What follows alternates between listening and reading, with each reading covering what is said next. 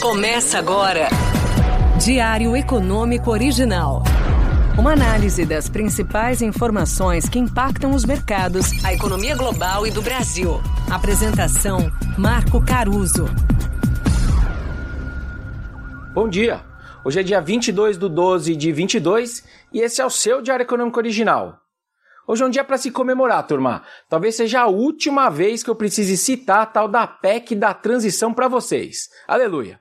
O plenário da Câmara dos Deputados aprovou o texto base da proposta, já em segundo turno também ontem, e o Arthur Lira anunciou durante o dia um acordo para que o texto fosse submetido à nova votação no Senado, já que teve algumas alterações, mas com o compromisso de não ter novas mudanças versus essa versão que saiu da Câmara.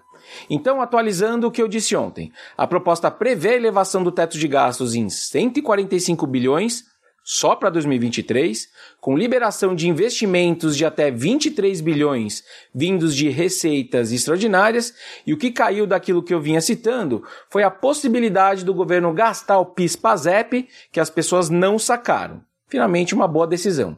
E fora tudo isso, eles seguiram engordando o teto usando o IPCA de 7,2%, sendo que a inflação esse ano vai fechar abaixo de 6%. Bom, um abraço para a PEC e para o rombo de quase 200 bilhões de reais para o ano que vem, mas o samba de uma nota só fiscal certamente não para por aqui. O mantra agora vai ser entender o novo regime fiscal do governo eleito.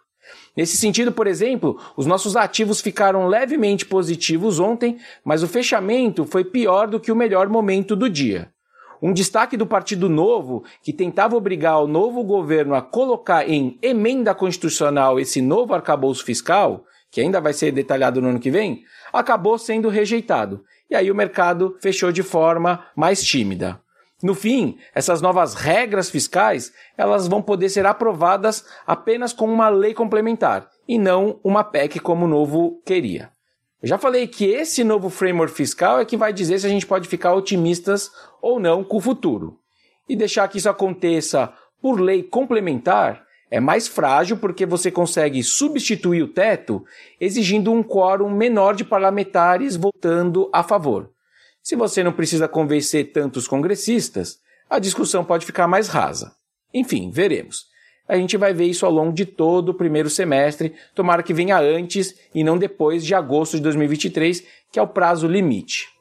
Uma notícia positiva ontem foram os currículos dos novos diretores do BNDES que foram anunciados pelo Mercadante.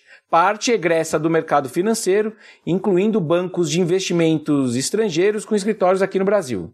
E durante um almoço com empresários e banqueiros promovidos pelo grupo Esfera, o mercadante teria afirmado que a atuação do BNDES não vai mudar. Leia-se sem roubamontes com o mercado de crédito e de capitais privado. Existe um conceito em economia que em economês a gente chama de crowding out. Quando você usa muito crédito e gastos públicos para estimular a economia, mas você acaba tendo um efeito contrário, na verdade, por conta da alta das taxas de juros, que acontece por conta disso, e da retirada do setor privado do jogo, que acaba ficando com receio dos riscos macro piorando justamente por conta disso. Esse poderia ser um dos problemas do BNDES voltar para o seu velho modelo, um modelo ultrapassado. Daí a importância da sinalização do mercadante. Na mesma linha, ele afirmou que a taxa de juros praticada pelo BNDES desde o governo Temer, a tal da TLP, vai continuar sendo usada nos financiamentos do banco. Como ela é mais alinhada às taxas de mercado, ou seja, ela não é subsidiada como era o caso da TJLP, o BNDES parou de atrapalhar o Banco Central na sua tarefa de controlar a inflação. Ou seja, foram palavras que soaram bem aos ouvidos dos economistas de boa formação, pelo menos. Bom, e para hoje o destaque também segue em Brasília.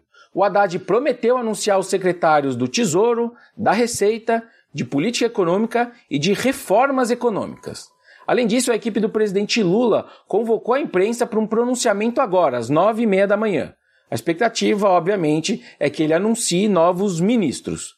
O noticiário voltou a dizer que o vice-geral do Alckmin pode assumir o Ministério do Desenvolvimento, Indústria e Comércio, e que o André Lara Rezende, economista, foi convidado a assumir o Ministério do Planejamento. Notícia essa que é mais requentada do que almoço de quilo em final de ano. Enfim, a gente vai saber logo mais. Por hoje é isso. Bom dia, bons negócios e sorte sempre. Você ouviu?